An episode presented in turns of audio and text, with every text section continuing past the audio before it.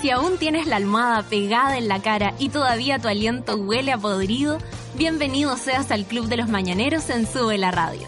De lunes a viernes, Natalia Valdebenito te inyecta a la vena un energético café con nata, en un delirante, apoteósico, degenerado, venerio y terapéutico matinal hecho a la carta para los que están obligados a levantarse de sus camas. Súmate a Sube la Radio y descubre los paneles, las terapias y los servicios de utilidad pública que necesitas para ser feliz como una lombriz. El café ya está servido. Con ustedes, Natalia Valdebenito.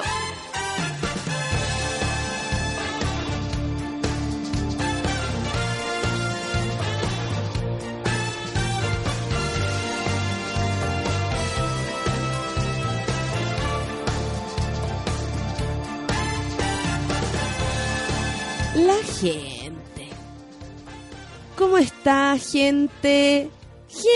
Gente. Son las 9 con 7 minutos. Empezamos un poquito eh, pasado en el tiempo porque la, la verdad, la verdad, la verdad, estábamos conversando. De eso nomás se trata. Y Luchito llegó con un desayuno apoteósico con unos panes con palta abiertos, unas marraquetas abiertas para que se hagan la idea y tengan mucha hambre. Abiertas y, y la palta se ve y un café hermoso. No, este desayuno es maravilloso. Eh, yo creo que viene con Yasta Drop el desayuno, sí, ¿ah? Un par de pancitos de palta al, al levantarse. Resultados a ir al baño, pero ustedes saben que eso lo soluciona todo. Oye, eh, espero que estén bien el día de hoy. Eh, yo sigo con alergia, eh, me imagino que como mucha gente, debido a esta primavera loca, que nos tiene muertos de frío, eh, pero no importa. Vamos a resistir y los cambios climáticos están aquí, amiguitos. Entonces no, no hay escapatoria al respecto. Si nosotros la hemos cagado así con la Tierra, imposible, hermanos. Imposible que la Tierra no se manifieste. Eh, algo que por lo menos a mí me da terror, porque ustedes saben que a mí la- lo- los desastres naturales es lo que más me da terror. La otra vez, eh, bueno, eh, en, en las vacaciones me di cuenta que esto de estar estresada también te pone más temeroso. ¿Cachai? Como cuando uno está relajado, como que menos rollo te pasa ahí en el fondo. Y eh, estaba eh, como pensando y de repente eh, para cruzar de un lado a otro eh, en, en estos lugares tropicales donde tú vayas a islitas y cosas así muy preciosas donde ir a pasear, eh, te ponen el chaleco salvavidas y yo de repente me miré y dije, a lo mejor yo así estaría segura andar con un chaleco salvavidas, pero todo el tiempo. si llueve y, y esto aumenta, yo al menos estoy protegida. Si, mm, no sé, si viene un tsunami en este país más encima que se mueve todo el tiempo, ayer tembló como, como muy sutil. Es que yo soy como los perros, Feluca. Salís corriendo. Yo aullando. por supuesto, y aullo antes, no, como que está temblando, ¿cachai? Y, y esos temblores que nadie más siente porque eh, yo después me meto a Twitter y veo qué onda y la gente comenta, pero no, no, no sé, como lo que hablábamos ayer con César, nos da rabia que la gente tenga tan superado el tema de los, tembor- de los temblores. ¿Por qué no pones la aplicación que te avisa cuando va a temblar? Oh. ¿Cachai que hay una así, pues? Creo que son dos. ¿Ya? Que le decís, eh, ya, pues que te avise. Entonces, como que. Segundo antes te dice, ¡va a temblar! No te dice, eh, movimiento sísmico. Y ¿En serio? Pero que- funciona. sí, a mucha gente Y- le ha funcionado. ¿Y, y por qué se ríen entonces de este tipo de, del Haroldo al que yo sigo, al, al No, porque esto- brasilero? No es lo es que mismo. puede, de- puede ser dependiendo de la distancia. Pues. Si, igual la- si tiembla en un lado, igual se demora en, en llegar. Ah, sí, sí, sí. Entonces se activa y activa no sé qué cuestión y te llega a ti un mensaje, una alerta. ¡Va a temblar! No, te salió con la voz de Nachín, como tú cuando imitas a Nachín. bueno, amiguitos, con temblores o no temblores, ustedes saben que estamos aquí a las 9 de la mañana. Hoy día empezamos un ratito más tarde, pero no importa. Eh, vamos a empezar. Vamos a empezar, la la la la, con musiquita. Oye, ¿esta es la nueva canción? Ya, yo, yo quiero escucharla porque quiero escuchar también el disco. Sí, hoy lo pueden descargar. Creo que está súper bueno. ¿Dónde lo pueden descargar? En, el- en duodenver.cl. duodenver.cl. Perfecto. Marianita y Milton. M y M. Denver y My Love, lo nuevo de Denver. Café con nata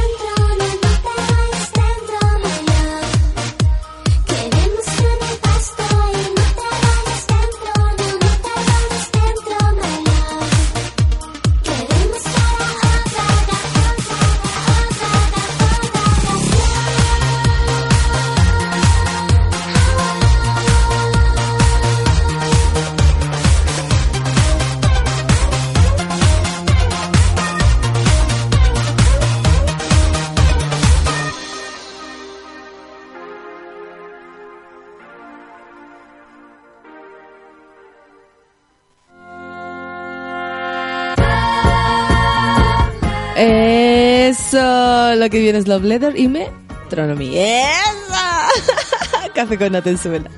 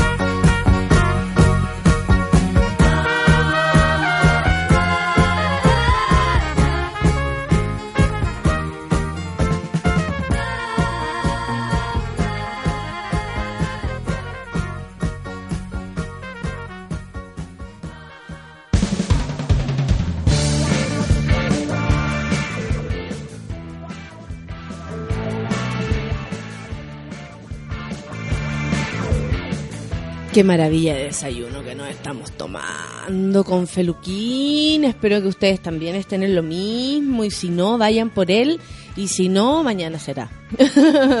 Pero la idea es que, y tan sencillo, finalmente, tan sencillo, un pancito y un café. Un- voy a hacerle una canción. Eh, tengo el té calentito, mira, se me está ocurriendo. Fruta, pan y café. ¿Mm? ¿Sí? ¿Sí? Eh, ¿Puede funcionar o no? ¿Qué crees tú? Oye, vamos con los titulares del día de hoy, 7 de octubre. 7 de octubre ya, se nos va el año, la la la la. Oye, em, bueno, estuvo de cumpleaños, no, se, se, conmom- se conmemoró eso, el fallecimiento del padre del señor eh, Marco Enrique Ominami, el Marcos Enrique, y eh, Marco Enrique pone un Twitter al respecto. Bueno, mucha gente también escribió Twitter eh, a propósito de, de cómo se llama del de- del fallecimiento de, de la conmemoración del fallecimiento de él un luchador presidente del MIR eh, una persona to- diametralmente distinta al señor Meo eso es lo que lo que al menos se entiende y sin sin ser muy entendido ya uno dice ya, ya te voy cachando bueno eh, el presidenciable conmemoró el fallecimiento de su padre y aseguró que si bien respeta la decisión de vida hubiese preferido conocerlo. Se mandó un Twitter más o menos y la gente se lo comió. ¿Qué decía el Twitter? Hoy, hace 41 años, mi padre murió combatiendo contra la dictadura. Admiro y respeto su opción de vida, pero me hubiera gustado conocerlo. Eso fue lo que dijo. ¿Ya? Eh, bueno, como les decía, se, conmemora eh, la muerte del secretario general del Movimiento Izquierda Revolucionaria MIR, Miguel Enríquez, y una de las personas más citadas en Chile a referirse a agrupaciones eh, que resistieron a la dictadura. Eh, al MIR se le considera terrorista a causa de la persecución que sufrió de los organismos de inteligencia bajo las órdenes de un señor maravilloso, Manuel Contreras, ustedes lo conocen, que falleció hace unos meses atrás. Otro era jefe de la Dirección de Inteligencia, DINA quien se supone eh, le reportaba directamente a Augusto Pinochet. Se supone, yo creo que es absolutamente cierto. Fue en este contexto en el que el candidato ayer se hizo presente en las redes sociales con ese Twitter que yo les contaba. Hoy, hace 41 años, mi padre murió combatiendo contra la dictadura. Admiro y respeto su opción, pero me hubiera gustado conocerlo. No obstante, hubo usuarios que más bien le recordaron las polémicas que lo han envuelto estos últimos meses. Esto porque han surgido antecedentes de que eh, personas vinculadas con su campaña, como el periodista Cristian Barner, habría recibido dineros de la minera no metálica Sokimich, empresa que al momento de entregar estos dineros presidía Julio Ponce Lerú, ex yerno de Augusto Pinochet. Una joya todo esto.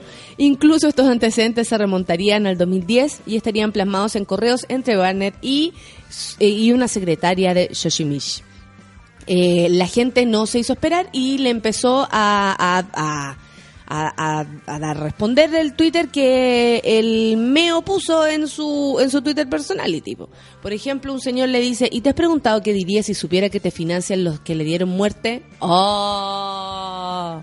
Esta sección se llama ¿Y qué dijo el hoyo? Otro, qué pena qué vergüenza que beses los pies del yerno del enemigo, tu papá. Das asco. Oh, en nuestra sección. ¿Y qué dijo el otro? Menos mal que, eh, eh, menos mal uno que reconozca, vale, no tan solo le hizo mal, mató la esperanza de muchos bohemios por estas ratas. Cáchate, la gente se pone a discutir y se, ¿cómo se llama? Se, se, se libera la conversación y ahí queda la caga. Otro dice, qué pena cómo vendes a tu padre. O sea, eh, cuando, me imagino que cuando una figura tan cercana para ti se transforma en algo tan público, ya, ya casi que después ya no te pertenece. Porque él lo pone como hijo, así como, oye, qué bueno que mi papá luchó, pero me- a mí me habría gustado conocerlo. Yo creo que hay mucha gente que dice, yo no conocí a mi padre, pero admiro su, su, vale- su valentía, admiro su, lo que él hizo, admiro el esfuerzo que hizo en dejarme a mí sin conocerme, como él dice en este caso, y, y- y- y- y pasó a luchar por cosas superiores a tal vez a una familia, que, que es un contexto mucho más reducido. En fin, así es Meo, eh, él y su romance con todo, a él le da lo- todo lo mismo. Eso es la- al menos la visión que tengo yo. Porque la Bueno, otra yo vez... que está bien que eche de menos como por muy por muy grande la imagen que haya sido de su papá eh, que lo eche de menos como papá está, está bien ¿o no? Sí, yo creo que... Por supuesto, pero yo creo que a esta altura... A mí me parece que es más como... Pero me habría gustado. Como...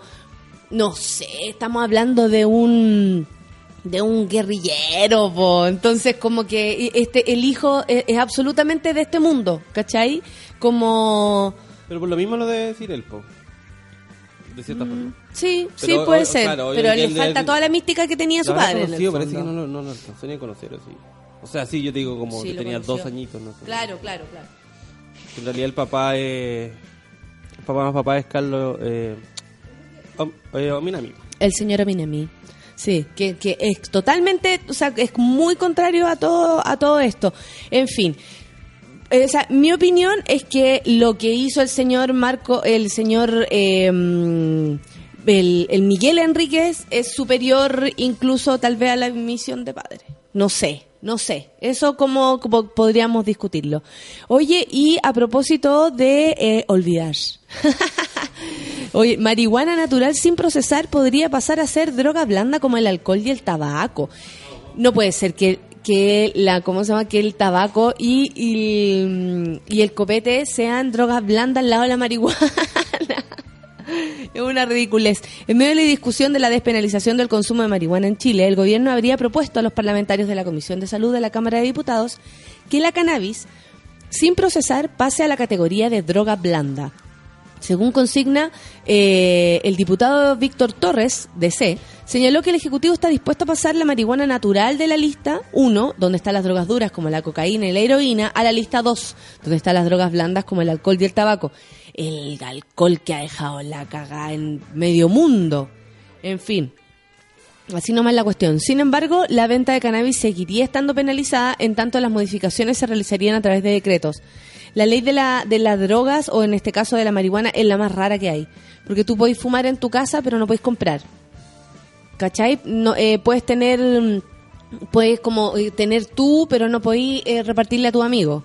Es una cosa muy rara. A su vez, el mismo señor Torres explicó que el objetivo de la primera medida es reducir la sanción a la venta de marihuana natural, pero todavía no sabemos en qué condiciones se permitirá su tendencia y consumo. A mí me parece que para todos se demoran tanto, tanto, que pasa la vida entera y no se hacen cargo de, las, de, de lo que realmente pasa.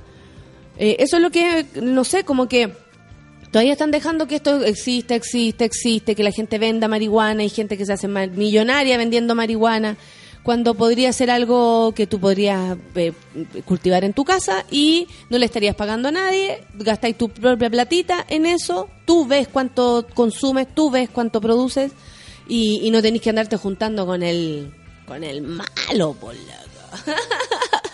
Con el cachado. Claro. Oye, salió el nuevo cartel de. mm, de ¿Cómo se llama? De, de Lola Paluzza. Lola Paluzza. Eminem. Florence and the Machine. Eh, Jack Yu. Moonford and Son. Noel Gallagher. High Fly Bird. Es, ese es un. Es como su grupo personality. Sí. Yo creo que siempre ver a un Gallagher es una cosa interesante. ¿eh? A mí, por lo menos, eh, yo sé que Eminem, eh, tal vez ahora eh, a nivel mundial no está como para cabeza de cartel. Eso, eh, en mi opinión.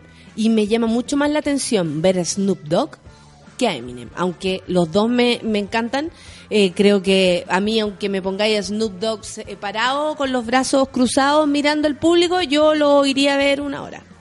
O sea, encuentro que tiene toda la onda Snoop Dogg. Eh, Cascade said, eh, mira, con lo que están locos es con The Antwoord. Sí.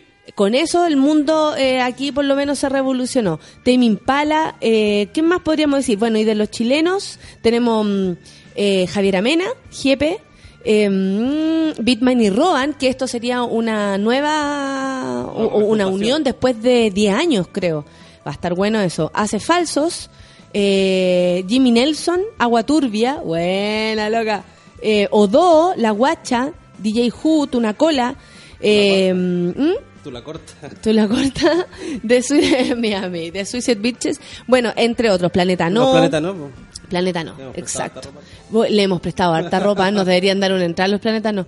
Y, y entre otros. No sé, ¿cuál les interesa más a usted? A mí, por lo menos, me parece interesante. Florence and the Machine, Eminem, Noel Gallagher, eh, Snoop Dogg, Tame Impala, eh, The Antwoord, me gusta mucho. Sobre todo, eh, yo creo que da la, da la sensación de que van a proponer un buen show porque están súper locos. la vieron los, mis amigos de los falsos, la vieron en el Vive Latino en México. Y Dicen que era una locura. Ay, qué entretenido.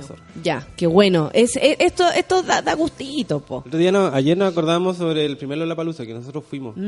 Era, era muy entretenido. ¿Cachete que estábamos? Mm. Y poquita Nosotros estuvimos con Devendra Banjar al lado.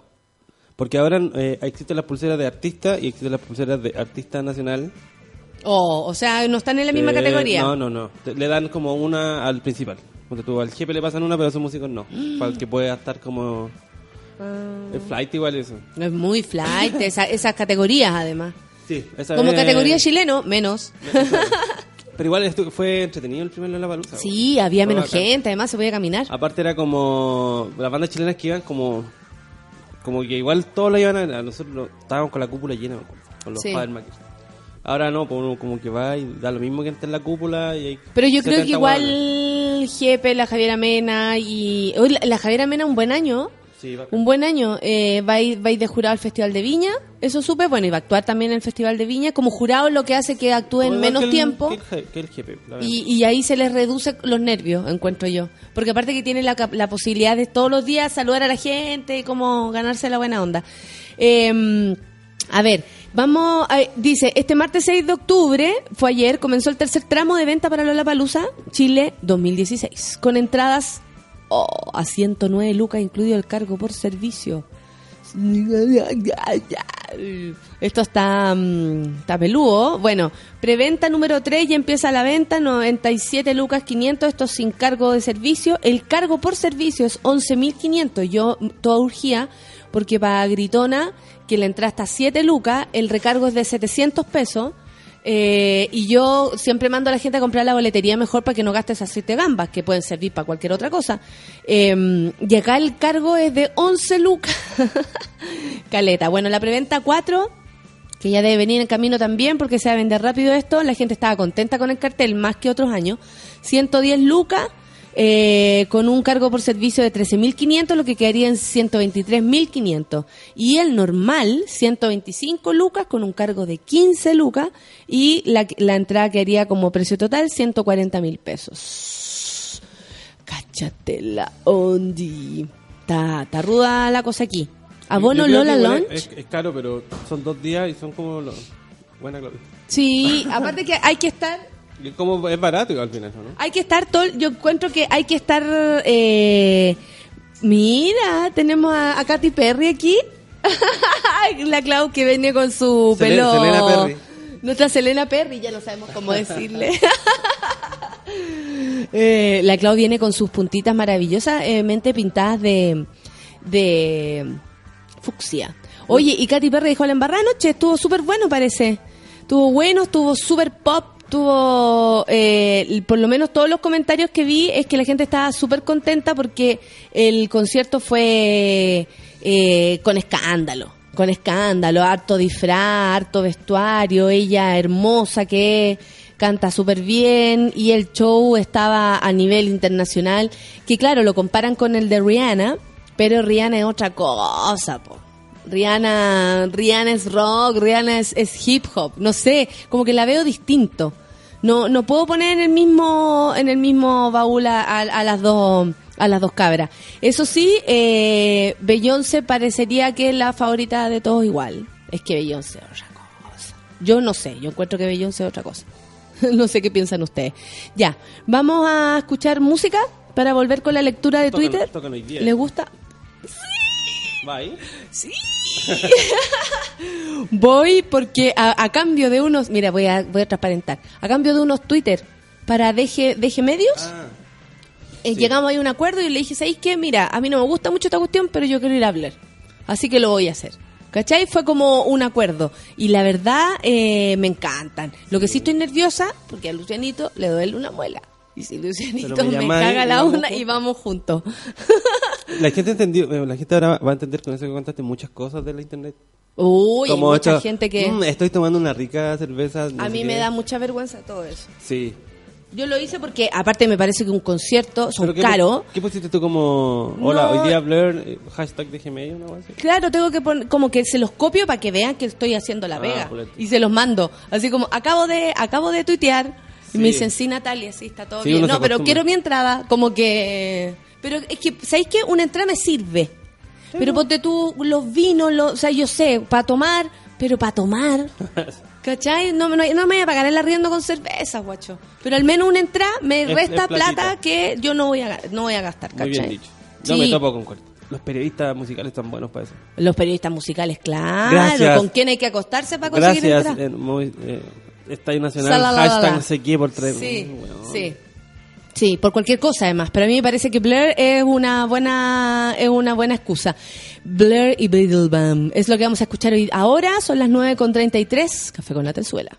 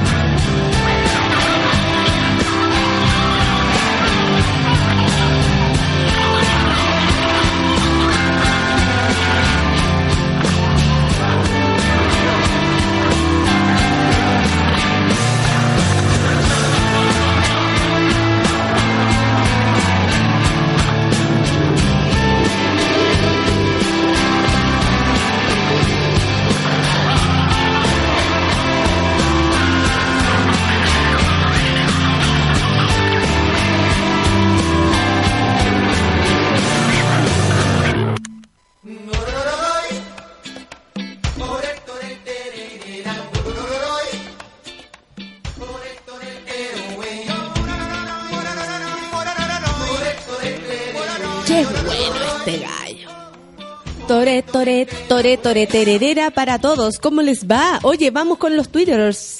Vamos con los twitters telefónicos. No sé. Este es Emanuel.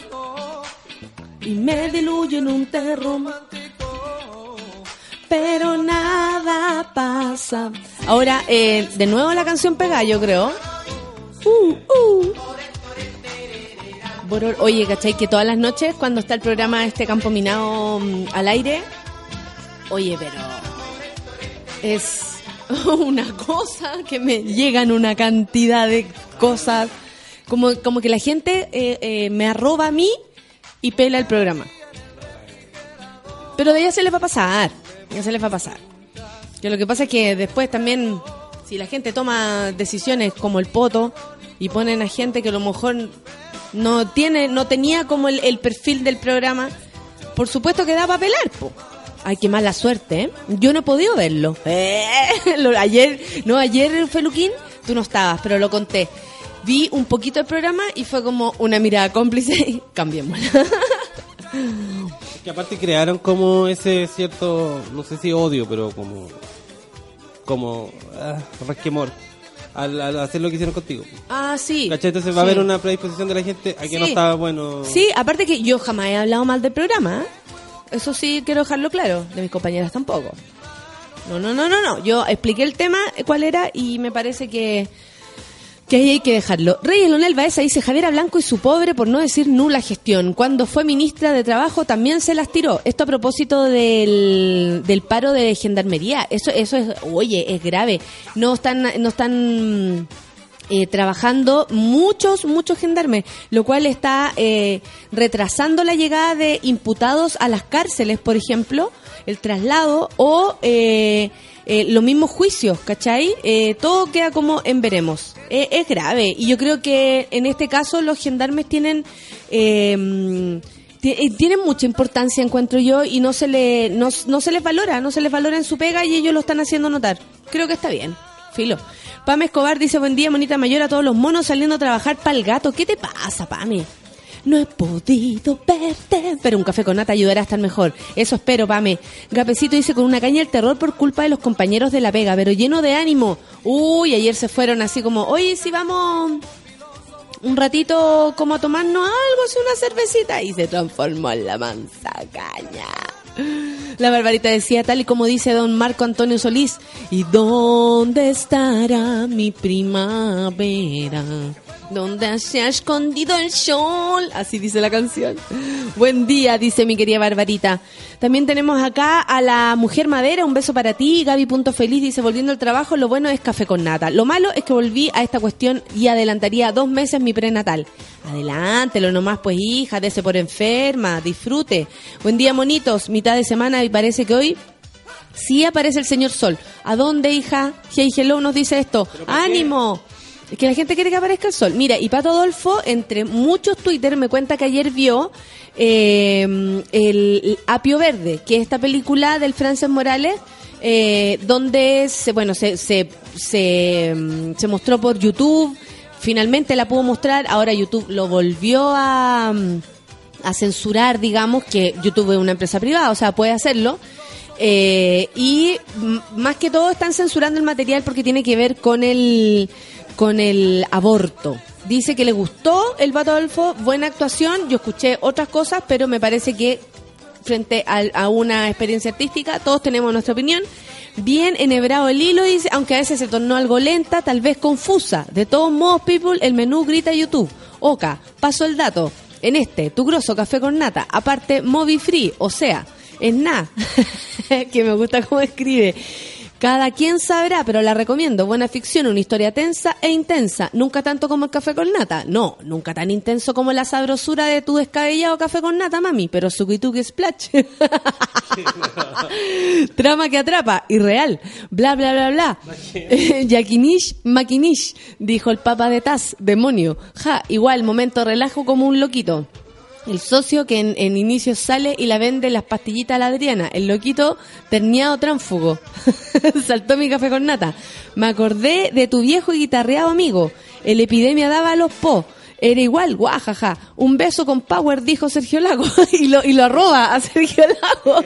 Y claro que sí, el mejor café con nata. Catines para esta mitad eh, de semana bonita. No, Pato Adolfo es lo máximo, de verdad. Dice arriba, arriba los monkeys, todos eh, juntos prontillo con el café con nata. eh, y buenísimo miércoles a todos. Gracias, Pato Adolfo. El Manuel me, me manda una foto de su hija, de la Cata, que está molido porque anoche la acompañó al concierto de Katy Perry, que tiene los hombros para la cagá, pero que está feliz porque no hay como ver a la Catita contenta. Así es nuestro Manuel, entregadísimo. Un papá muy buena onda. Esperando el café con nata desde las 7.30, decía el JP Olmos. Cabro chico porquería. El cabro chico le despertó temprano. Y ahí quedaron. Medalla dice, buenos y movidos días madrugadores, mitad de semana sukituki y pororororoi para todos. Mira, todos dicen pororororoi, wororororoi, bororororoi. Cada uno tiene su versión, me encanta. Eh, Enrique Ortiz dice, eh, como ya es sagrado desde temprano con mi café con nata. Gran miércoles a todos los monicuacos. ¿O no? Monicacos, dicen. Isaías Marchán dice, buen día, eh, mucho suquituki a todos. El 9 del 10, el encuentro de Valmira. Nos vemos el viernes entonces en Gritona, a las 9 de la noche. Francisco Retamal dice un café con nata, más la grata compañía de Valdebenito, fórmula perfecta para partir el día y para arreglarlo también. Ay, qué bueno. La Francesca también tiene su entrada. Nos vemos el 15 de octubre. Nos vemos abajo, afuera por Francesca. No me dejen pagando. ¿Quién más? ¿A quién más tenemos por acá? La Mansa Woman dice, hola monito, ya estamos a mitad de semana y con un nada primaveral día en Conce. Aquí tampoco, amigas. Parece que es todo Santiago el que está así, todo Chile, perdón. Pero el Sukituki está. Y el Bororororo y el Tetoretererera. Erika Valia dice, buen día Monkey, Sukituki para todos. La eh, dice, saludos, escucho feliz desde Manchester, UK y extraño Chile. Oh, Manchester creo que una de las ciudades, las que yo conozco, no conozco todo el mundo, pero no sé cómo María Gracia, ¿cachai? Que conoce casi todo el mundo gracias a eh, su tarjeta Santander. No, no soy ella, para nada. Pero conozco algunos lugares y Manchester creo que es la ciudad más taquilla, artística y cultural que he visto en la vida. A mí me encantó por lo menos, de verdad, me encantó estar ahí. Julio Vilches dice hello y monos eh, del Café con Nata. Hoy Blur Day y sí, Graham Cojon, eh, Graham Coxon anda preguntando por botas, sombrero de guaso, entonces está todo bien. Mira qué chori. Juan Cristóbal dice buen día a todos los monos, un abrazo especial para la mejor. ah, muchas gracias Juan Cristóbal. Citanori dice que nos va a escuchar en el futuro porque le manda un cachetula a su empresa que nos quitó el, el wifi. Pero ¿cómo? ¿Cómo les hacen? ¡Ay, qué mala suerte! Cachetula para la empresa, toda la razón. Mati Sam dice que rico empezar la mañana con energía. Eh, te chupo el cuerpo, Shenchita Pepa, me dice. Sale vaya, ¿qué te pasa, Shenche Pepa? ¿Qué onda, loco? ¿Qué te va, loco? El Rorro dice, buen día, gente linda, diga a la señora primavera que corte con el frío, pues señor invierno, váyase. Janos dice, ojo con la aplicación de los sismos, ve todo lo que haces y cómo, así como, eh, Natalia, sabemos que estás en un piso 22, cuidado, que en cualquier momento, algo así. Janos, explícame. Mónica Reimán dice, buen día, monos, de, eh, acá en Chihuayante con un frío de aquellos. Café con nata a la avena esperando el sol. Mónica Reimán, qué lindo lugar donde te encuentras. ¿Vieron el arte que me hizo mi querida amiga mm, Fernanda Toleo? Oye, un artista, ¿ah? es un artista en potencia. Yo que cosa hice buen miércoles para todos los monos, esta semana me parece eterna. Bueno, el lunes feriado, que por lo menos aquí en, Santiago de Chile, no sé dónde estás tú. Nelson dice, buen día, eh, no, que en Santiago de Chile, en todo Chile, feriado el lunes. Qué rico. Buen día, Soamona, dice Nelson. Queremos saber en qué situación de caca está Fernanda, si aún sacan la caca con pala. Mira, lo único que sabemos es que ha aprovechado esta caca para hacer un hermoso arte que ella misma preparó y que quieren que hagan sus consultas porque va, va a ser a, domicilio. Julio Vilches dice, eh, como fan de Katy Perry, andaba en el recital, misterios varios que develar. ¿Quién andaba en el recital? No, yo no, yo no fui. Yo les habría contado. Lo de Daniela dice muchos años sin escuchar el eh, bien el café con nata. Ya era eh, hora de volver aquí. Saludo a todos los monos y abrazo a la mona mayor. Don Truco dice buen día monitos. Que tengan un gran miércoles. Abrazos apretados a todos. Oa, oa, vaso, dice Claudio Lira. Luchando contra la pasividad. Se viene mi cambio de casa. Mira, qué bueno. que lo- que nos cuenta esas cosas. ¿no? Mira, se viene su cambio de casa. ¿Qué tal? La gente. Vitoco dice, buen día, monita. Vitoco, quiero que sea viernes, estoy más cansado que puta de barco. Pero me tomo un café con nata y listo. Semilla, estoy más cansado. Ayer, ayer nos mandaron un estoy más cansado, muy cruel. Estoy más cansado que mochilera fea. que mochilera fea. Porque nadie le sostiene, ¿no? Uniéndome, dice la Semilla 10 al café con nata, un rato para pasar el trago amargo de esta mañana y mierda, ¿qué te pasó, Semilla 10? Comparte con nosotros lo que te pasó. Rusty dice, hola Nato, qué rico escucharte de vuelta, las cabras lo hicieron regio. Lo mejor para esta última patita del año. Muchas gracias. ¿Cierto que sí? Yo también opino que lo hicieron bacán. Caro Orellana dice, buen día, monitos y monita mayor, empezando este miércoles con mi café con nata a la avena. ¿Vieron el cura y los 500 millones? Oye, sí, el cura Zapallar. ¿Qué tal? El cura Zapallar, pues hijo. ¿Ah? Se robó 500, eh, 500 mi- eh, millones. ¿Para qué? Ahí vamos a ver. A lo mejor lo va a repartir entre los pobres, gorda. No tienes que juzgarlo antes de tiempo, ya lo dijo el señor. Flop Dala dice lista para empezar mi día de trabajo en la casita junto a mi café con nata. Qué rico trabajar en la casita. Mil años sin disfrutar un café con nata. Extrañaba la opinión sincera de, de Valdebenito, dice el Manu. Muchas gracias, Manu. No te vayas más. Katy Pimentel dice envíen fuerzas para llevar este cuerpecito cansado a la U. Buen día, monos. Vamos, Katy. Vamos, Katy dice que está despabilando con el café con nata. Ricardo dice temporal de viento y lluvia en Isla de Pascua, pero con todo el suki Buen día para todos los monos, especialmente a Valde. Muchas gracias, amigo. Vamos a resistir esa tormenta. Yo en Isla de Pascua vi vi cómo vi cómo pasó la lluvia. Así como, mira, ahí viene la lluvia, saquen la parrilla y y se fue. Maravilloso. Lo mejor, eh, uno de los mejores lugares en los que he estado la isla de Pascua. Ignacio Maximiliano dice, ya se me hace raro no escucharte desde México y con dos horas de retraso. ¿Dónde estás, Ignacio? ¿Estás acá? ¿O estás allá? Se me hace raro no escucharte desde México. ¿No está en México? O sea, ¿está aquí? ¿Y, y por qué me extraña? Sí, está aquí. Eh, Ignacio, no entendemos. Nati Guevara dice, buen día queridos, aquí al, fi- eh, al fin mitad de semana, y hoy es Blair, eso, buen día para todos. Don Feluca también te manda saludos. Eh, congratu Sheila, it's a yeah, dice buen día a todos los monos y a la mona mayor, tengo más sueño que sonámbulo anémico. Sukituki para todos. Lore Daniela dice, he leído mucho pasivito en Twitter que está volviendo al café con nata, hoy no me siento sola. Abaso, no estás sola, estamos llenos de Twitter. Jaime Peña dice, dice que voy por mi café con nata como siempre, que tengan un buen miércoles monkeys. Oye, y el programa El Debate, eh, mi querido amigo Robert dice que tengo tiene a su hija hospitalizada y tiene cuatro añitos. Mándenme harto sukituki para que se mejore. Pero por supuesto, amigo, que se mejore lo más pronto posible. Nati Galvez dice, hola tía. eh, entiendo como que no, no te permitieron burlarte de la UDI. Dice, si son un chiste, cachen. Y me manda una, mm, un link del concejal de la UDI por, por Rauco entregó corona de flores con propaganda suya en pleno velorio. Puta. Ay, qué mala suerte. No soy de la UDI. Tratando el tema de María Juana, necesito hacer ruido para que responda el grupo de administración en Twitter de Farca, dice Pato Adolfo. Mujer Cortina, mi querida Mujer Cortina, y se vendía a ponerle el hombro que ya queda poquito para el fin de aprovechar el día, que la vida es súper corta. Muy bien, Mujer Cortina. Para legislar y aprobar nuevos proyectos se demoran, pero cuando legislan para ellos le dan urgencia. Medalla 10 a propósito de, de este atraso que existe en relación a todo en el Congreso. A mí me parece que para todos se demoran tanto. Ganas de flojera en mi cama, miro para afuera y se me aumentan las ganas. Para espantar la sensación, escucho el café con nata. Dice mi querida Emilia Geria, un beso para ti, levántate. Pamela Figueroa dice, buen día, monitos, queda menos para el fin de largo. Nito Guzmán dice que brazalete tendrá el chancho con aro. Se pregunta si el hijo de Bachelet va a ir a la... a la, ¿cómo se llama? La- a Lola Palusa. El Rorro dice, me gusta The Antwoord y Flores and the Machine y de Chile, Tuna Cola, La Guacha y los googleé, mija, hace falsos. Ah, qué bueno, entonces tiene buenas cosas que ir a mirar. Nito Guzmán dice, los monos tenemos nuestra favorita, muchas gracias. Qué bonita la, el GIF. Sale la Katy Perry y un mono agarrándole la pechuga. No podemos comparar a Rihanna con Katy Perry. Una weá, una weá y otra weá, otra weá. Eso, Lore Daniela, creo que tienes toda la razón. Pero ayer mucha gente hacía la comparación en Twitter, por eso lo hice notar. Hermoso día todo el suquito que para todos los monos sean felices, chúpense, los- chúpense los cuerpos. Hoy terminan los suquipuntos. Así es.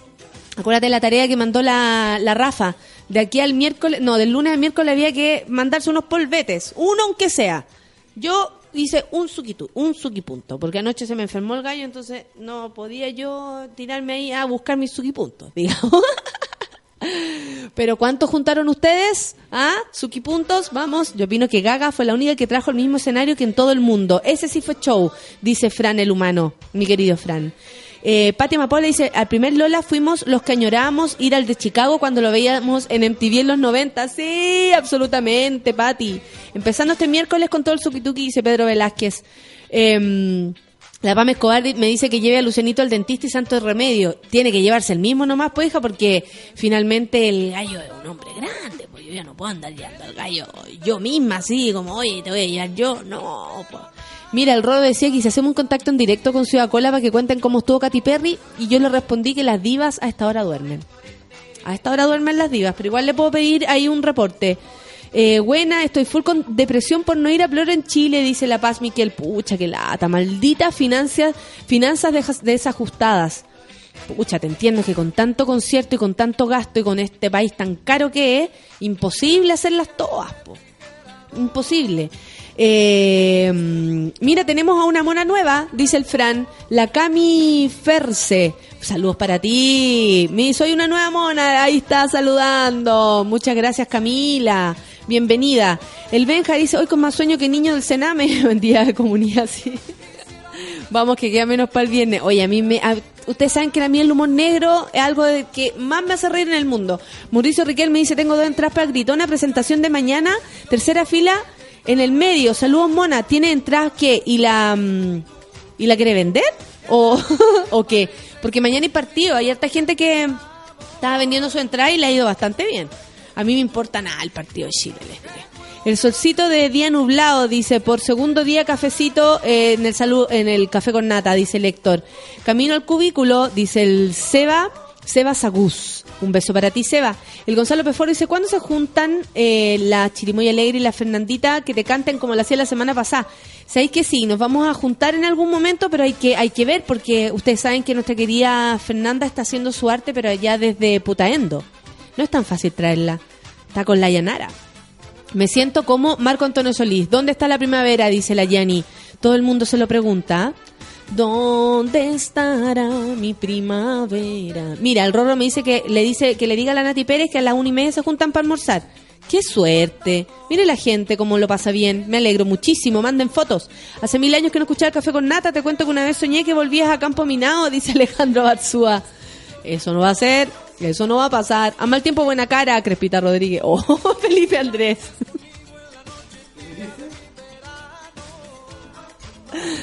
Ay, que son pesados. Y a mí me hacen tanto reír.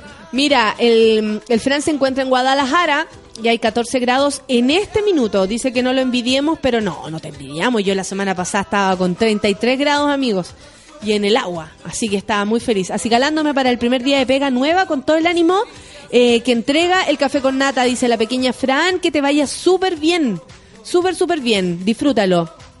Que sea un buen día que te reciban con los brazos abiertos. Ojalá. Buen día, hija, dice Felipe Andrés. Que sea regio para ti, para todos los monos que escuchan el café con nata. Igual para ti, pues, amigo. El Totón dice: No quiero ir a reunión en la pega porque me hacen de pegarme de mi amado café con nata. Obligado a escuchar la mitad en el futuro. Bueno, en la mitad nos encontramos entonces. Aún tengo sueño, dice Losi. Un café con nata a la avena, please. Saludo a todos los monkeys. Saludos entonces. Eh, calle BM, lo mejor del nuevo trabajo levantarme temprano para escuchar el café con nata. Eso. Acá son la- apenas las 7.45. ¿Dónde estás, amiga? Allá en Colombia habían dos horas menos. Yo llegué acá y eran dos horas más. acá las perdí las mismas horas que allá gané. Pero no importa. Mi humilde opinión es que el programa Minado se fue a la B. Eso nomás digo. Suki Tuki dice. Muchas gracias María Virginia por tu opinión. Yuchuba dice destruí cachando que tengo 30 días de vacaciones. Yeah, pensando dónde ir y qué hacer. 30 días de vacaciones. Caleta. Te va a dar tiempo hasta para deprimirte, amiga. Isaías Marchán dice saludos a arroba románticos bohem. Que trabaje luego.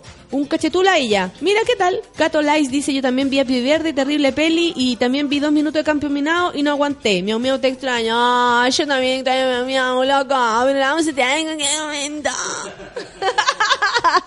Verónica Cantillana dice lista mientras para ir a ver Gritona. Eso, nos vemos, Verito. Encontrémonos a la, la salida. L- Ah, ya, aquí tenemos de nuevo. Tenemos harta gente, tengo que refrescar. ¿Vamos? Vamos, vamos. ¿Te parece? Ya. Nos vamos a escuchar uh, uh, musiquita y luego seguimos con más café con nata. Hoy día tenemos baño de mujeres. Hoy día tenemos sabor y sabrosura. Palomita Erika también está aquí, la Erika Valia, el Francisco Retamal, el Oscar Filipo, el Fabián Pereira, el Averito Painén. Todos. ¿Ya? nos vamos a escuchar música.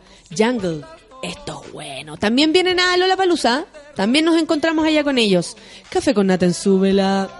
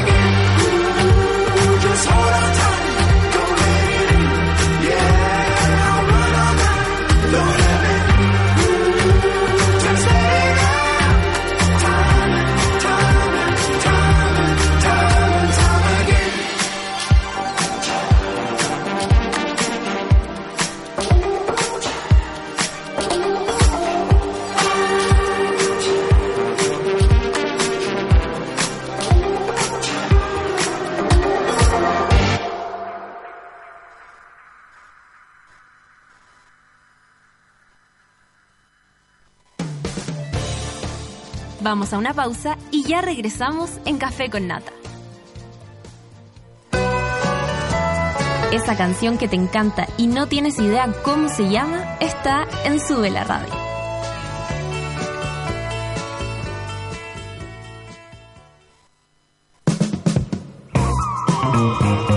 Hoy en Sube la Radio.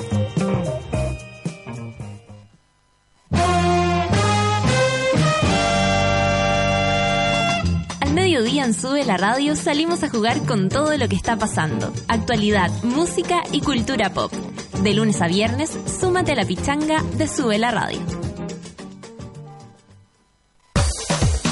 A las 3 de la tarde sintonizas No es nada la Feria Radio, el think tank de las señoras.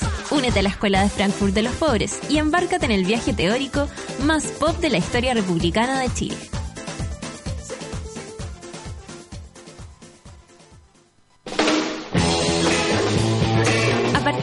8 de la noche, La Casa de Mutis, donde negociamos el amor, pero la música es gratis. Novedades, entrevistas y tres chiflados encargados de llevar a tus oídos lo que necesitas escuchar.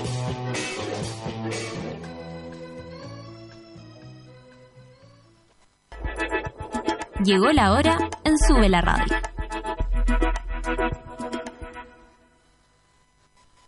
Diez de la mañana, con tres minutos. Desde ahora puedes tener a Sube la Radio en tu bolsillo siempre. Entra a www.subela.cl desde iPhone e instala nuestra app oficial. Y si tu celo es Android, descárgala desde Google Play. Ya lo sabes, escucha Sube la Radio, favoritea las canciones que te gustan, crea playlist y disfrútanos cuando y donde quieras. Sube la radio, en otra sintonía.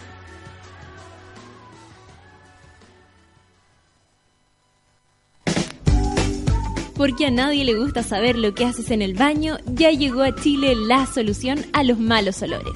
Donde tus amigos, en la pega y cuando vayas de visita, llevas siempre contigo Just Drop.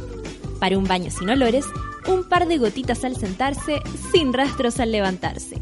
Just a Drop, búscanos en las principales cadenas y en justadrop.cl. Desconéctate de todo, menos de Sube la Radio.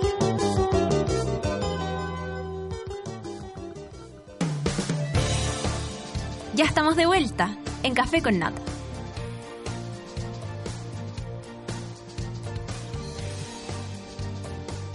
Ya estamos de vuelta. Así es, así es. Oye, eh, la gente pregunta por los puntos. Están todos metidos con los puntos que del lunes eh, en la tarea que nos mandó la, la Rafa era eh, pegarnos un follón, tanto podríais follarte a ti misma, ¿cachai? Así de armar tu, tu, ambiente para una película porno, una pasada de película porno, una foto ordinaria, o volver a ver Avenida Brasil, por ejemplo, con Jorgito, que... ah, Oye, qué hombre es. Yo tengo que confesar que lo sigo en Instagram. Te juro.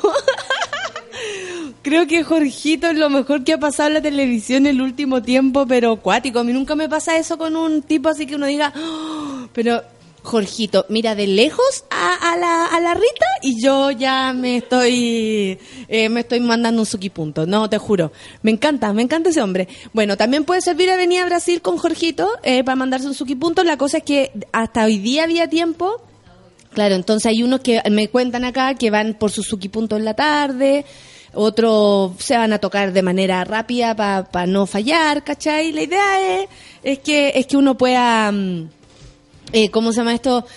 Disfrutar, disfrutar, sentir, vivir, como Federico Sánchez. Oye, les tengo que contar lo que les cuento todos los días. Por supuesto que el champán ahora se toma todo el año y en todas partes. Yo tomo el límite de Valdivieso, que es fresco liviano. Además, hay para todos los gustos porque vienen Brut y Brut Rosé. Pero eso no es todo porque tiene tres tamaños. Individual, botella mediana y la típica botella grande. Si estás en un carrete, partes con una límite individual. Si estás con un amigo, partes con una botella mediana. Y cuando estás en grupo, tienes que abrir una botella grande. Hoy se abre la botella grande porque hoy día toca Blur. Obvio. Obvio. Y Jazz a Drop por fin llegó a Chile la solución a los malos olores. Se trata de Jazz a Drop, un neutralizante de olores hecho a base de eucalipto, amigable con el medio ambiente y seguro para usar en cualquier baño. Usa dos gotitas en el inodoro, clean, clean, antes de usarlo, ¡guau! ¡Guau! Y olvida la vergüenza y el olor.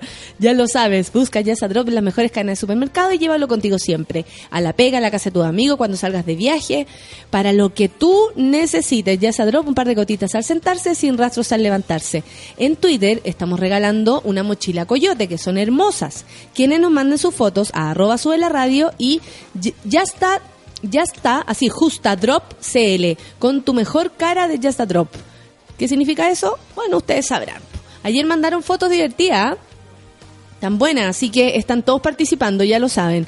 Eh, nos vamos a escuchar una canción y volvemos con con el baño de mujeres. Ya tenemos aquí a nuestra invitada. Son las 10 con 8 minutos de White Stripe. Buena. A propósito de nuestra querida Rafa y Jack White, que tanto le gusta.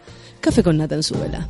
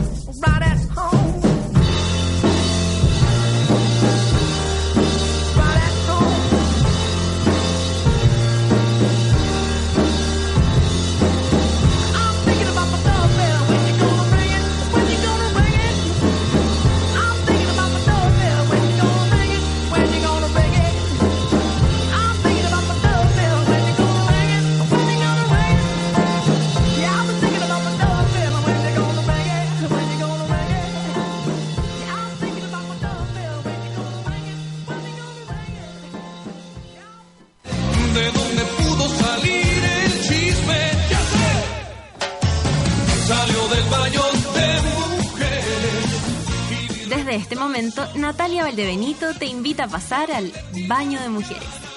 Entra con nosotros y descubre quién es la invitada de hoy.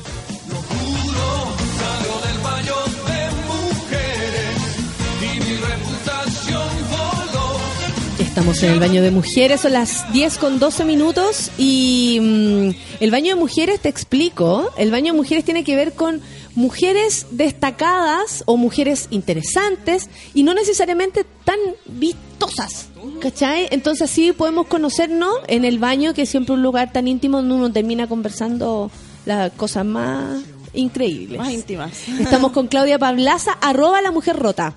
Por si acaso la quieren seguir desde este mismo instante. Eh, ¿Tenemos la misma edad? Sí, ah, qué bueno. Sí, nací- naciste en Rancagua, estudiaste psicología, pero lo que estáis haciendo tiene que ver o no con psicología. Mm, la verdad es que, bueno, hola primero. Eh, Eso, Eh, saludémonos. eh, con psico, no, no tiene nada que ver en realidad. Porque ahora está, eres la fundadora de la microeditorial, te voy a Sí. preguntar por qué es micro, de los libros de la mujer rota. ¿Por qué microeditorial? Es una editorial pequeñita, casi siempre como uno... A ver, es que hay muchos eh, adjetivos para llamar las editoriales. Ya. Editoriales nacionales, editoriales independientes, microeditoriales, eh, editoriales transnacionales, editoriales comerciales. Entonces, Editoriales de mierda. También. Em, entonces, dentro de todos esos adjetivos, creo que el que más nos acomoda es microeditorial. Somos una editorial pequeña que, probable, eh, que hacemos libros también de pequeño formato. ¿Eh? Y, y todos los otros adjetivos como que no, no nos no nos calzaban, digamos, no nos sentíamos identificados, por ejemplo, editorial independiente, después decíamos, bueno, ahí hay que empezar a pensar, independiente de qué, Ah. eh, independiente de los lectores, de los autores, no, independiente de un sistema de librerías tampoco. Claro, porque la idea es estar en las librerías para que se Sí. vean los libros y, y se cumpla el objetivo. Estar en distintos circuitos, igual, no solamente Sí. en las librerías, también po, en la página web. Eh, no sé, hemos hecho algún, estar en, en pequeñas ferias, estuvimos en una feria de micro microeditores hace poco. Oye, pero de, de espérate, ¿cómo era y cuando chica? O sea, siempre los libros, siempre estuvo la literatura cerca tuyo. Sí. Pero ¿por qué primero el camino fue la psicología? Eh, a ver, no sé, no sé muy bien, tengo como alguna ficción en relación al- A tu propia vida. A mi propia vida, igual uno siempre se va armando esa ficción al final para llenar algunos vacíos biográficos. Sí. Para contar la historia, de hecho. Para contarse, Mm. para contar la historia, para contársela a uno también, Sí. porque uno tampoco no sabe mucho cómo llega a ciertos lugares. Entonces, eh, desde niña sí estuvo muy presente la literatura, eh, gracias a mi familia, gracias a mis padres, que mi padre es un super lector, entonces la literatura siempre estuvo muy presente en mi vida. Desde Y, niña empecé a tú leer viéndolo mucho leer. viéndolo leer y él también diciéndome que leyera. Y, Perfecto. y mi abuela también, por ejemplo, si yo iba a la tarde a la casa de mi abuela un sábado, eh, me obligaba a leer, así como que tenía que sentarme tres horas a leer, así obligación. Y, y siempre estuvo súper presente los libros, la casa de mis papás está llena de libros, eh, entonces yo observaba... Las conversaciones tenían que ver con los libros también, me imagino, así como sobremesa, sí. estoy leyendo tal cosa y bla, bla, bla, bla. y de ahí Mira, se- más que eso, eh, las conversaciones, en mi, ca- mi padre es médico y mi madre es enfermera, entonces las conversaciones tienen mucho que ver con los remedios, con el con el cuerpo, las operaciones. Soy medio traumático igual, pero Muy hablar de, de sobremesa de una operación era como raro. Em, Bueno, y abrimos al Señor y en ese momento, y tú como... y curaciones y cosas de ese estilo, pero no no mucho no se hablaba mucho del libro. Yo creo que yo observaba más Mm. que nada esta gran cantidad de libros que había y que mi padre tenía, no sé, o tiene todavía, eh, 10 libros encima de su velador. Y obviamente que esa obviamente que me producía cierta curiosidad observar eh, qué, esta- qué estaba haciendo, qué estaba leyendo, de qué se trataban sus temas. Entonces, Ahí yo creo que la psicología un poco empezó eh, a hacerme clic, porque la mayoría de las cosas que lee tienen que ver con eh, psicología, psicoanálisis, filosofía. Y por ahí un- fueron como de los primeros Perfecto. libros que leí, obviamente, que aparte de todos los libros infantiles, eh, empecé a meterme un poco en ese mundo.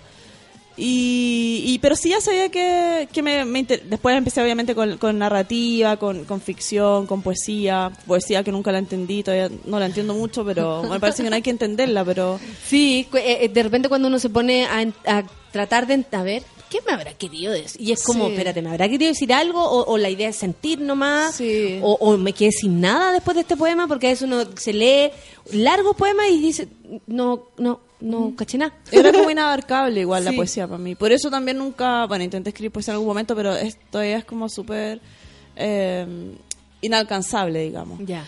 Entonces, y ahí luego empecé a leer mucho más ficción y empecé a escribir ficción. Ya igual niña, así como, no sé, a los 15. Eh, y ahí después me empecé a ir por ese camino. Y a la psicología, obviamente que en algún momento dije, ¿qué voy a estudiar? Eh, y, y para ser escritor en realidad, no sé. Pueden haber carreras que, que bordean un poco el... o, o cualquier carrera, en realidad, ni, ni siquiera. Uno puede aproximarse a la literatura desde cualquier punto de vista. Y en ese entonces una de las cosas que me interesaba era estudiar o psicología o filosofía o... mm, Mira, nunca pensé en literatura, es muy raro. Como que no- Sí, eso te iba a no- decir. No, como que nunca. Y creo que fue para mejor. Oye, y, y cuando chica, eh, ¿tú están todos jugando y tú estás escribiendo? ¿O también No. participáis del, del mundo, esto de, de escribir o de hacer tus tus cuentos o, o lo que fuera que te acercara a la literatura? ¿No te mantenía lejana? ¿No pasaba eso contigo? Que de repente uno, no sé, yo descubrí la música y para mí fue como, oh, ¡ay, qué bueno! Vamos a dejar de jugar a las leceras. Todo, pues yo encontraba que eran puras leceras lo que había que jugar. Entonces descubrí la música y leer y fue como la salvación a mi vida, ¿cachai? Ese, ese es mi, mi forma de verlo. Pero también me alejaba un poco de lo que estaba de pasando. otro. Mira, cuando más niña sí me gustaba mucho jugar y, y bueno, tenía muchos amigos en el barrio, en el colegio. Imaginario. Ah, imaginario. Los amigos Tenía imaginarios. amigos imaginarios, entonces. Pero luego ya después, como en la adolescencia, empecé a retraerme y a alejarme un poco más de, no sé, pues no, no, los fines de semana prefería quedarme en mi casa, no siempre obviamente, porque igual está esa tensión, esa como obligación a hacer lo que los otros hacen, sobre todo Sí, en la adolescencia, sí, que es un, un periodo sí, bastante crítico. Donde se empieza a formar la, la identidad, identidad. entonces uno eh, no sabe si decidir bien lo que le- lo que está sintiendo. No, me quiero quedar acostado. Sí. Y es súper raro. Entonces estaba mejor te tensión. Mm. estaba la tensión siempre, así como entre la culpa de quedarse o en realidad hay que hacer lo que todos hacen. Ese, ese, ese- esa frontera igual que, que, que tiene que ver con la identidad y, y sí, muchas veces me quedaba en casa, pero también salía, o sea, era como, estaba en un proceso. Y cuando llegaste a psicología como, como una alternativa, como una solución, así como, ya bueno, tengo que decidir esta cuestión, porque también uno es chico como va a andar decidiendo cuestiones. Pero llegáis ahí y, y dijiste, estoy contenta, me gusta, eh, mm, esta es una excusa para hacer lo que yo voy a hacer. ¿Qué, qué pasaba con psicología en tu vida como parte de, de- de tu decisión? Yo creo que, a ver, lo que me pasó primero es que me, me sentí como súper cautivada por, no sé, por la disciplina, así como estudiar filosofía, estudiar psicoanálisis, estudiar antropología, que está dentro de la carrera de psicología, sociología, eh, incluso matemáticas, que siempre me gustó mucho matemática, eh, lo tomé como un, un nuevo- una nueva labor, así como media- de forma media matea. Eh, y me, me gustaba estudiarlo. Después siempre siempre me trataba de imaginar como psicóloga en un futuro. solamente me centraba como en... pens- me pensaba solamente como estudiando la carrera. Pero sí ya como en tercero universidad hubo un quiebre. Y ahí dije, bueno, ya llevo tres años estudiando esto y está bien, o sea, me gusta harto. eh, sobre todo el psicoanálisis. Y, y dije, bueno, pero es que no es lo que quiero hacer. Entonces, como, ¿qué voy a hacer? ¿Qué voy a hacer ahora? Así como, ¿cómo voy a terminar esta carrera? Que igual, en la- yo estudié en la Universidad de Chile, entonces en la Chile en ese momento, no sé si todavía, había que hacer cinco años de ramos, un año de práctica y un año o un año y medio de tesis. Entonces igual yo miraba hacia adelante y decía, Es mucho. es harto. Es harto. Sí. Pero Sí. más o menos casi todas las carreras, Sí, con siete años en el fondo. sí, porque bueno, casi siempre te exigen esa tesis. y, Bueno, yo a mí me, me gustó trabajar en eso. que era lo tuyo, que era estar ahí estudiando, digamos. Sí. Sí, pues hay otras Entonces- personas que a lo mejor se desesperan porque quieren ir a atender, atender paciente. Entonces, y, y, y ya, terminaste la carrera. La terminé igual hubo un quiebre, eh, más o menos en tercero de universidad, dije ya, no, me voy a cambiar a literatura. O sea, ya de verdad, ya llevo tres años estudiando psicología, me gusta mucho. Pero, no sé, pues no iba a clases, por ejemplo. eh, entraba solamente a... Los dos- síntomas, empiezan Sí. los síntomas a, a manifestarse. Dejé de ir a clase. Claro. Entonces, iba a psicoanálisis siempre, filosofía y dos cosas más, antropología, por ejemplo, y dejé de, de participar como de forma activa en la carrera. ¿Y en qué momento aparece como tu decisión de mandar un, de hacer un cuento, de mandarle un concurso, que me imagino que hay todo un proceso, no debe ser como, ah, mandar este cuento, algo liviano, porque mostrar lo que uno escribe, no sé si para ti fue un proceso, no sé si para ti fue como un, un- una decisión, porque ahí, ahí está el escritor escondido también, que escribe, que escribe, que escribe, que nunca va a ser capaz de mostrar sus cosas, o se lo muestra a ciertas personas, y hay otros que como tú se atrevieron a mostrar un cuento en un concurso. Entonces, ¿cómo pasaste de, de, de un lado a otro? Pasé, también fue un proceso medio largo. Eh, a ver, como a los eh, 17 más o menos estaba ya en la, en la universidad. Empecé a participar de actividades literarias. Siempre en todas las carreras hay actividades o, o, no sé, talleres o electivos que tienen que ver con literatura. Y ya en primera universidad empecé como a participar de algunos. Después entré a algunos talleres. Entré a Balmaceda, en ese entonces se llamaba Balmaceda Balmaceda 1215. No se llamaba Balmaceda Arte Joven. Entré a un taller de poesía eh, cuando tenía como, no sé, 19. Eh, después entré a un taller en la SET. Después... eh, Los talleres tal vez van van, Sí. van haciendo esto que de compartir, porque los talleres escribes y después tienes que compartir lo que, Sí. lo que hiciste. Ahí tal vez empieza la apertura, como esto de Ahí mostrar. empezó, yo creo. Pero nunca tuve mucho pudor de mostrar mis textos. En realidad, Ah, qué como buena. que me. No sé, era algo muy natural. No, no tenía así como, como que los escondía, que Eh. nadie los viera. O, O la yo- vergüenza. o como cuando me muera van a salir todos mis textos, así como esa, esa apreciación romántica. Esa fantasía. como que escribía y lo mostraba así inmediato. no, me, me da un poco lo mismo.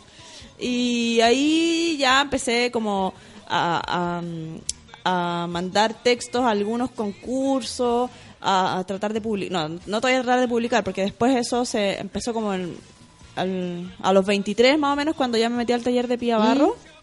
Que Oh, qué bacán. Estuve ahí como dos años en iniciación al... Ella tiene como un pequeño taller que es también como una pequeña escuela que uno tiene que hacer iniciación al cuento, después cuento avanzado, después cuento erótico, cuento negro y después uno termina en novela. Entonces empecé a hacer todo el ciclo con ella y ya ella me animó a publicar, a buscar editor, porque mm, eh, más o menos como a los 25 ya tenía un libro listo de cuentos que se llama Autoformato, en ese entonces se llamaba...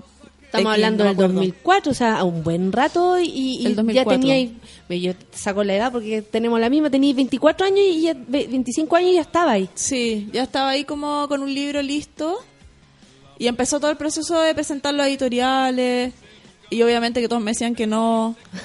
¿Quién te decía que no? ¿Los que leían el cuento?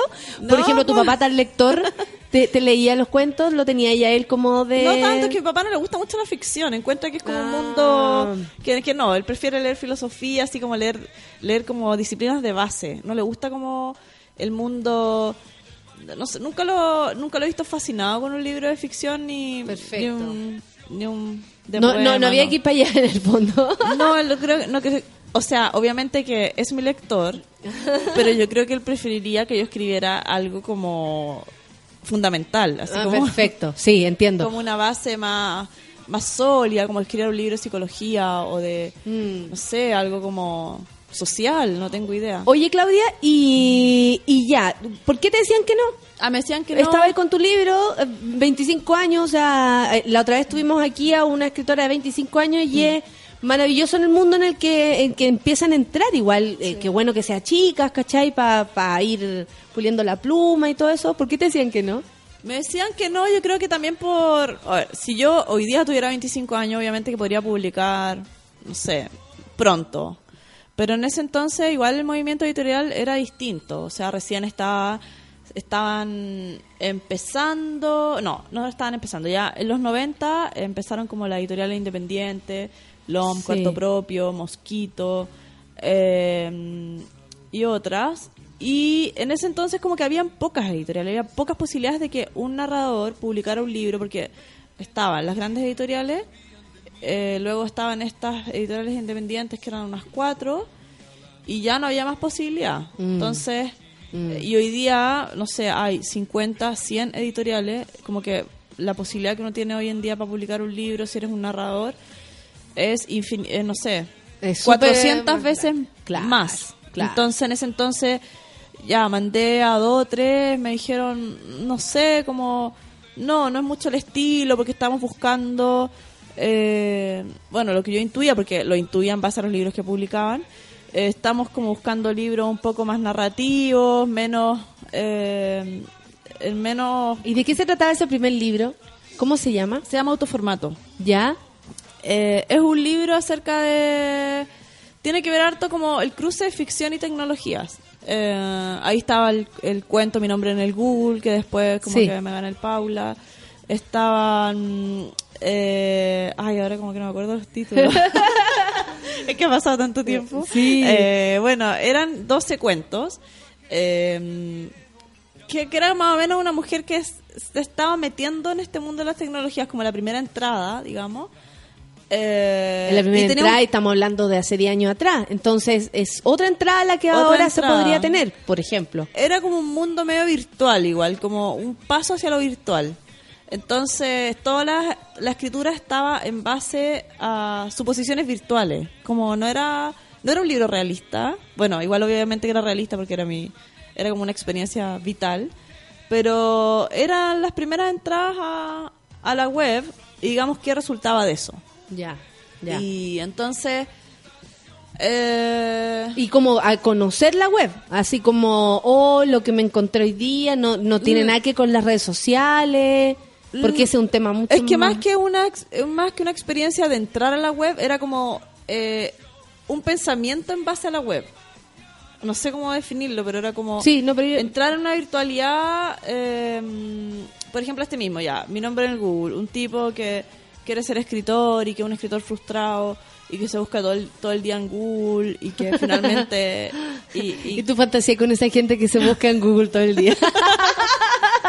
y como que él al final eh, lo que le pasa a este tipo es que encuentra otro nombre que igual al de él y, y como que se como que enloquece así como que sí, psicotiza un poco porque eh, el que encuentra no es un escritor sino que es un, un actor que tiene su mismo nombre y es mucho más destacado y todos lo conocen porque aparece en la tele entonces Y este eh, cuento, eh, que fue el ganador en el 2005 del concurso de la revista Paula, Sí. eh, que es un, un concurso ya clásico de cuentos, eh, eh, esto lo podemos encontrar en este libro que se llama Autoformato. Autoformato. Sí. Perfecto. Y este también, este libro está en esta microeditorial.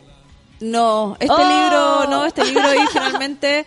Eh, ah, bueno, me, acuer- me acordé recién de otro cuento que también tenía que ver con la virtualidad, que era que muchos eh, críticos literarios y teóricos chilenos eh, se empiezan como a hacer un congreso de literatura porque están muy preocupados porque ahora la gente va a empezar a escribir en computador. Entonces, como todo un delirio en relación a eso. Y ahí ponía algunos profesores que tenía, porque después estudié literatura, algunos profesores que tenían literatura, que estaban así como enloquecidos. Atacado, atacado con esta nueva forma de. Sí, se llama Gutenberg. Ay, de Gutenberg. Gutenberg llora con sus amigos. y era como que Gutenberg también lo habían invitado a este congreso. Y estaba llorando con todo esto académico. Estaba Grino Rojo, que yo igual a Grino Rojo lo, lo considero un super profesor, pero me da risa pensarlo a él como llorando porque ahora... Porque llegó la revolución Sí. del ya las hojas ya no van a existir las hojas Sí. y la editorialito oye vamos a escuchar música y seguimos conversando pa- para que bueno para que nos contéis más de, de- de tu trabajo y de lo que es extra microeditorial Ya, súper. y todo lo que hay en ti mujer mujer rota vamos a escuchar John Lennon oh qué hermoso qué bonito. Esto es un regalo para mí. Café con nata en suela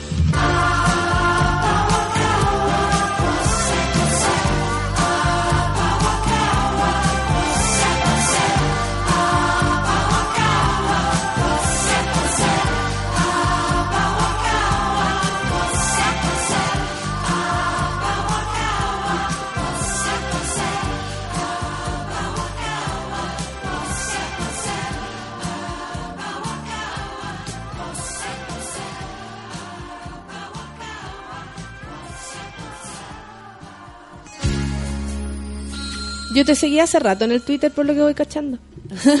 sí. Qué bueno. Mira, el Pato Adolfo dice Ahora no me conocer escucho, no sé, algo de... raro. ¿Ya no escuchas? Ya no me escucho. A ver, ayudémosla ahí, Feluquín. O no me tengo que escuchar, no sé. no, tú te tienes que escuchar. ¿Cómo no? ¿Ya? No, sigamos hablando. Mira, Pato Adolfo dice conocer algo de la mujer rota en Café con Nata y escuchar a John Lennon. Y este Dream solo pasa junto a eh, en, el- en su de la radio, por supuesto. ¿Viste? Hay gente que te quería conocer. Ahora sí, a ver. La eh, invitada sí, quedó sorda. sí. Ah, Hemos vivido un momento importante. Tenemos una invitada sorda. Oye, eh, Claudia, bueno, hablamos de, mm, de, este, de este libro. Eh, ¿Es tu primer libro y luego vinieron más? formato, sí. El primer libro, ahí el, el año 2005, que lo publiqué en LOM. En A ese- pesar de que todos te decían que no. Todos me decían que no. eh, Qué pena. No, pero igual suena como más rockero. Todos me decían que no, Todos me yo lo hice que no. igual. Y bueno, pero en ese entonces, como me gané el Paula, después todos me decían que sí. Entonces, Uy, es cosa ganarse una cuestión chica.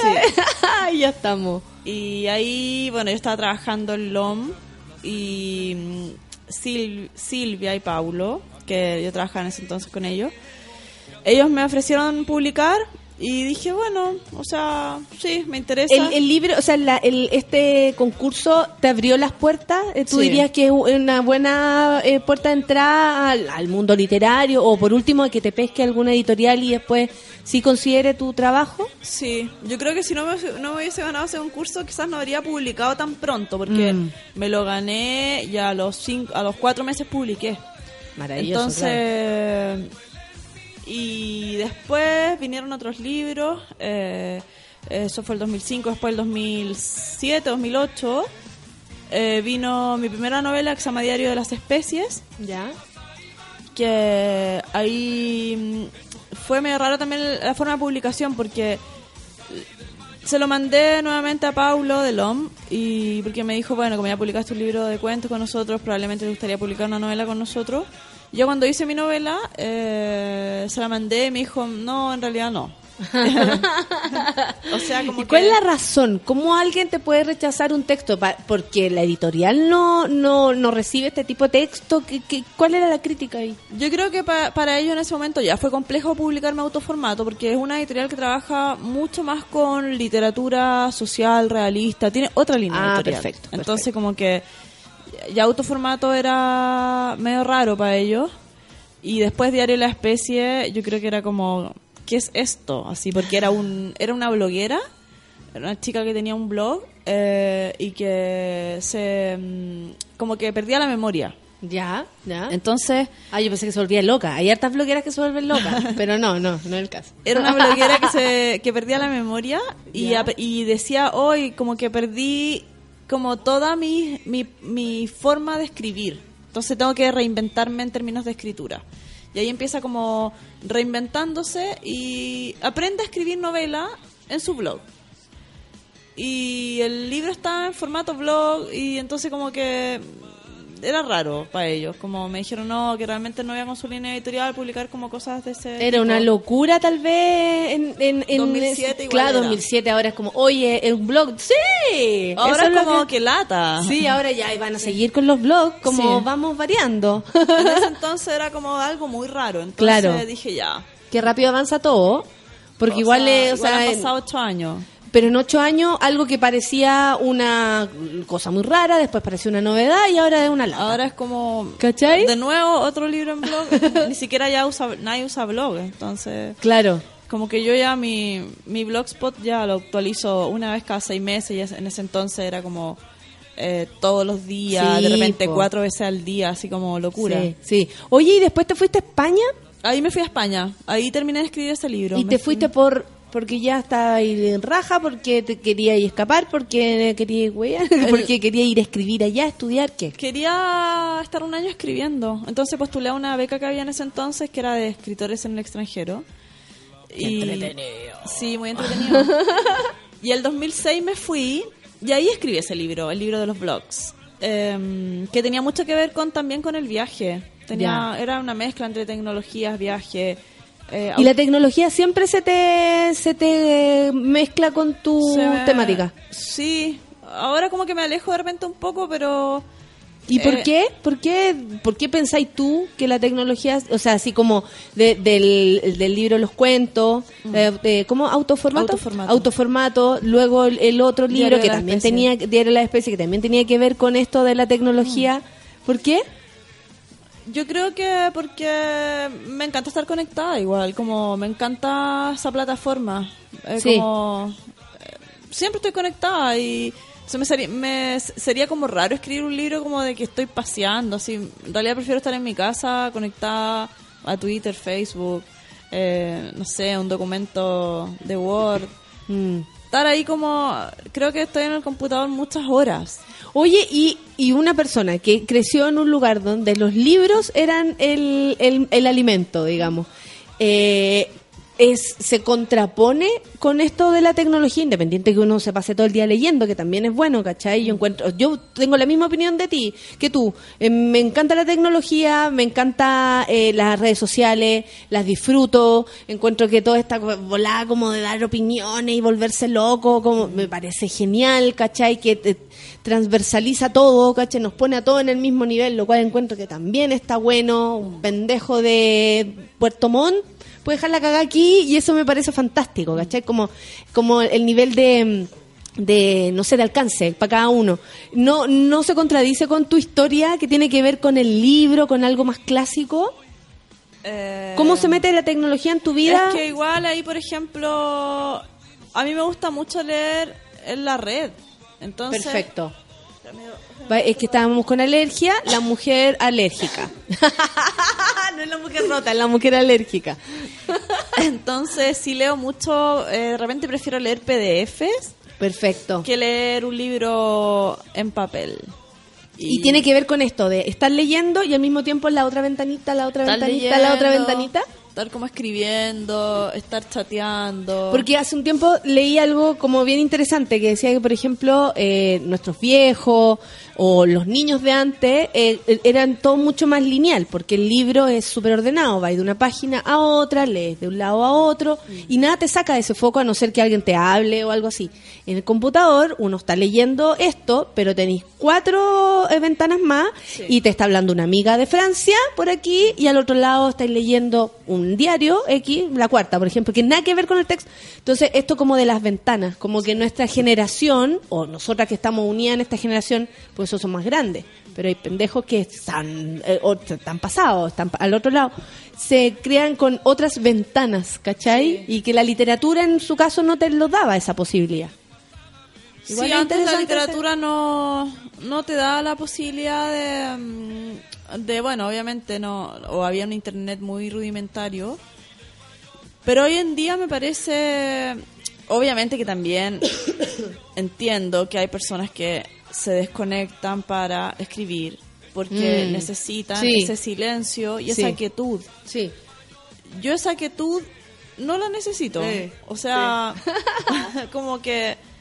Y va más allá de algo porque muchas Te veces... estimula lo- las cosas. Sí, también muchas veces el, esa te- ese tema que estamos hablando es visto desde un punto de vista casi que moral o ético, no Mm. sé.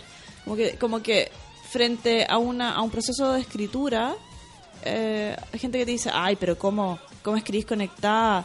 Hay que escribir en silencio y, y- y- y en una pieza oscura y como y que y, y como ser un súper intelectual leyendo a Foucault sí o sea igual puedo leer a Foucault mientras estoy como conectada y probablemente lo voy a digerir de forma distinta Eh. a otro pero creo que los procesos de escritura no tienen que ser vistos como eh, ahora hablando del libro de Taolín eh, tiene unos ensayos muy libro interesantes que me trajiste acá. no hay bien ni mal en el arte, como que lo trata de repetir, es como un mantra que repite en todo el libro, no hay bien y mal Me en el encanta arte. ese pensamiento. Encuentro que cada uno tiene su manera de llegar ahí, Sí, al lugar donde entonces, sea. Como que trato de alejarme cada día más de las personas que están diciendo, ay, pero ¿por qué escribí así? ¿Y por qué estáis conectada? ¿O por qué?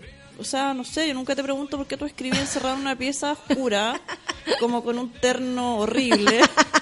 y te vestís tanto para estar en tu propia casa. Oye, y a propósito de esa forma y de, y de tu... Yo creo de una manera como también honesta de, de hacerlo.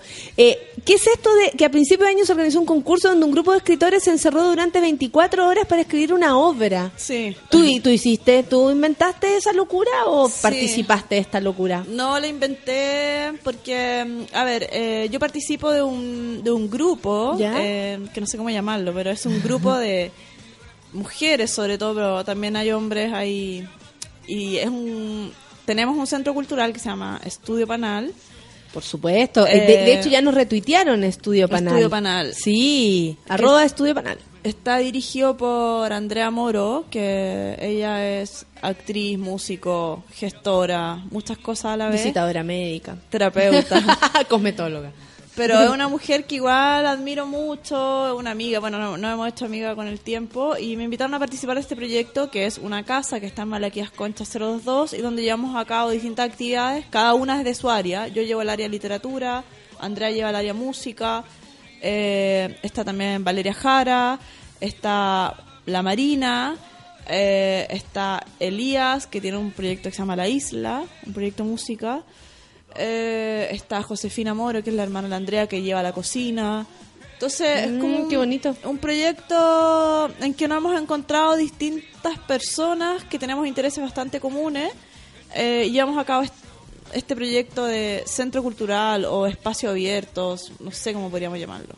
Punto de encuentro también, yo Punto creo, de de, de, encuentro. de- de disciplina y de creatividad, porque Sí. se te ocurre algo, necesitas a otro que te diga, sí, vamos, y que te sumémonos". apoye como en producción, Claro, claro. En, en gestión, en difusión, etcétera. Entonces ahí en este espacio, eh, una de las actividades que tuvimos fue el concurso Mi Gran Novela Non-Stop, que es eh, escribir una novela en 24 horas, poniendo este pie forzado, pensando en que igual la, la escritura eh, puede tener otros procesos con los que tenemos que experimentar y que tenemos que... No es que tengamos que, en realidad, los que querían, porque que Queremos no tiene que, que, claro. sino que podemos acceder a otros procesos eh, creativos que a veces eh, están determinados de forma externa. De forma externa era, ven a nuestra casa y escribe una novela en 24 horas. Eh, recibimos muchas postulaciones, más de 100, y obviamente que en la casa no caben más de 100 personas. O sea, caben, pero de pie, o sea, no caben como Claro, sentados, como claro, estar 24 claro. horas. Incluso teníamos que acondicionar espacios para dormir, porque obviamente en 24 horas... eh, La gente tiene que dormir, va al baño, le pasan cosas. Dormían dos horas, tres horas. Entonces, pudimos seleccionar a 40 y de esos 40 eh, hubo un jurado, después de que se terminó ese proceso de la novela en 24 horas, ellos llegaron a las 3 de la tarde, se fueron a las 3 de la tarde del otro día. Eh, cada uno tuvo un espacio, eh, cada uno llevaba su computador eh, y se escribieron estas estas novelas que en realidad yo fui parte del jurado y después como que las leíamos y decíamos, hoy de verdad que muchas de estas novelas escritas en 24 horas me gustan mucho más que novelas Que han llegado escritas con arte. como con 10 años de repente de escritura.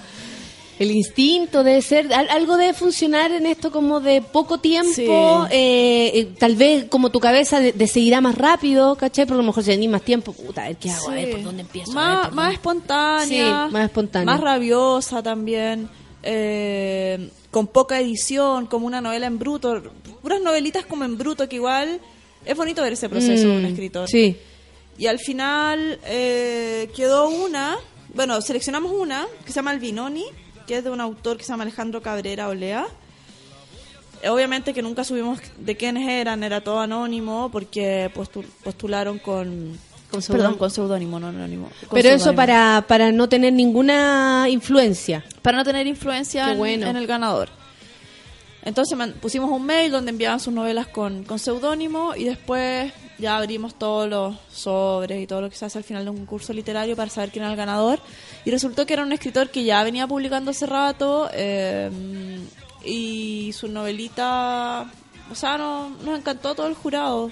Fue como... Qué bueno y, y qué entretenido, qué entretenido porque aparte que yo creo que eh, se puede analizar también como el fenómeno de la escritura, si, eh, por esto mismo, 10 años escribiendo una novela o 24 horas para escribir una novela. Sí. ¿Cachai? Eso igual es como entretenido, como verlo desde afuera, participar de esto desde tu parte, así como, oh, mirando a todos escribiendo. Sí, fue alucinante. alucinante. Oye, no quiero irme sin hablar de eh, la microeditorial. Editorial, bueno, los libros de la mujer rota es una microeditorial eh, que existe más o menos hace eh, seis meses en forma visible. Igual tiene todo un trabajo detrás, hay un proceso eh, de trabajo de un equipo que estuvimos como pensando líneas editoriales, pensando colecciones, pensando autores. Esta fue tu idea. Tú mandaste así como, amigos, voy a armar esto. Sí, Se unen. como ¿no? amigos, eh, quiero armar esto.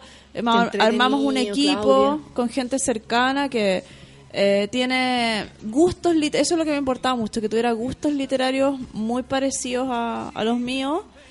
Y, y ahí estamos con Jorge Núñez, que es uno de los traductores, está Matías Fleischmann, que es otro traductor, Francisco Molina, que es editor, Rosa Pablaza, que es mi hermana, que es la diseñadora de portadas, y María Cristo, que es la diseñadora de interior. Y armamos este equipo, partimos con dos libros, que el primero fue Pirotecnia de Hilda Mundi, y que es una boliviana, que escribió una boliviana de, de, de principio del siglo XX. También partimos con lo, lo que quiero lo que queremos rescatar en la editorial es eh, nuevos escritores. Ya. Porque Ya. tener, tener ese desafío también como editores, como buscar nuevos autores que no hayan publicado nada. Entonces, en eso publicamos a Álvaro Bley, que sacó un libro, él nació en el 90 y sacó un libro que se llama Discursos desde la Juventud Contemporánea. Salió en, nació en- en Es muy joven.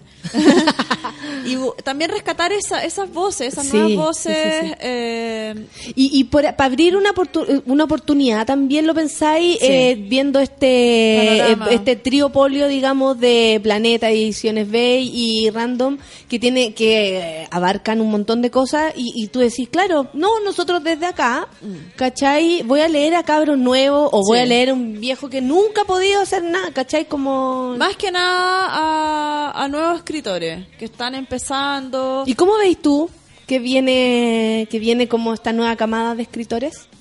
Eh, viene Desde tu análisis, así. Sí, como es que hay, es como no sé si me podría decir que es un- una totalidad, sino que también al igual que en todas las generaciones o todos los todos los grupos de escritores se trabajan diversas estéticas, diversas diversos estilos literarios y permanece lo que permanecen los mismos como escritores más realistas, escritores más experimentales, permanece lo mismo, eso va a ser como eso es como infinito, eso Sí. nunca pero sí, probablemente las temáticas eh, son más arriesgadas en relación al presente. Ya, ya. Como que se está trabajando mucho el presente, creo yo, en estos autores. Más que un pasado que es un fantasma para nosotros y que son temas que nos han resuelto bien. Por, por ejemplo, el tema de la dictadura, eh, el tema de eh, las diferencias como sociales. Yo creo que más que trabajar con un pasado, como con una historia, creo que está muy centrado en el presente y como tratar como mu- estar como muy presentes Mm. en este presente, Mm. digamos.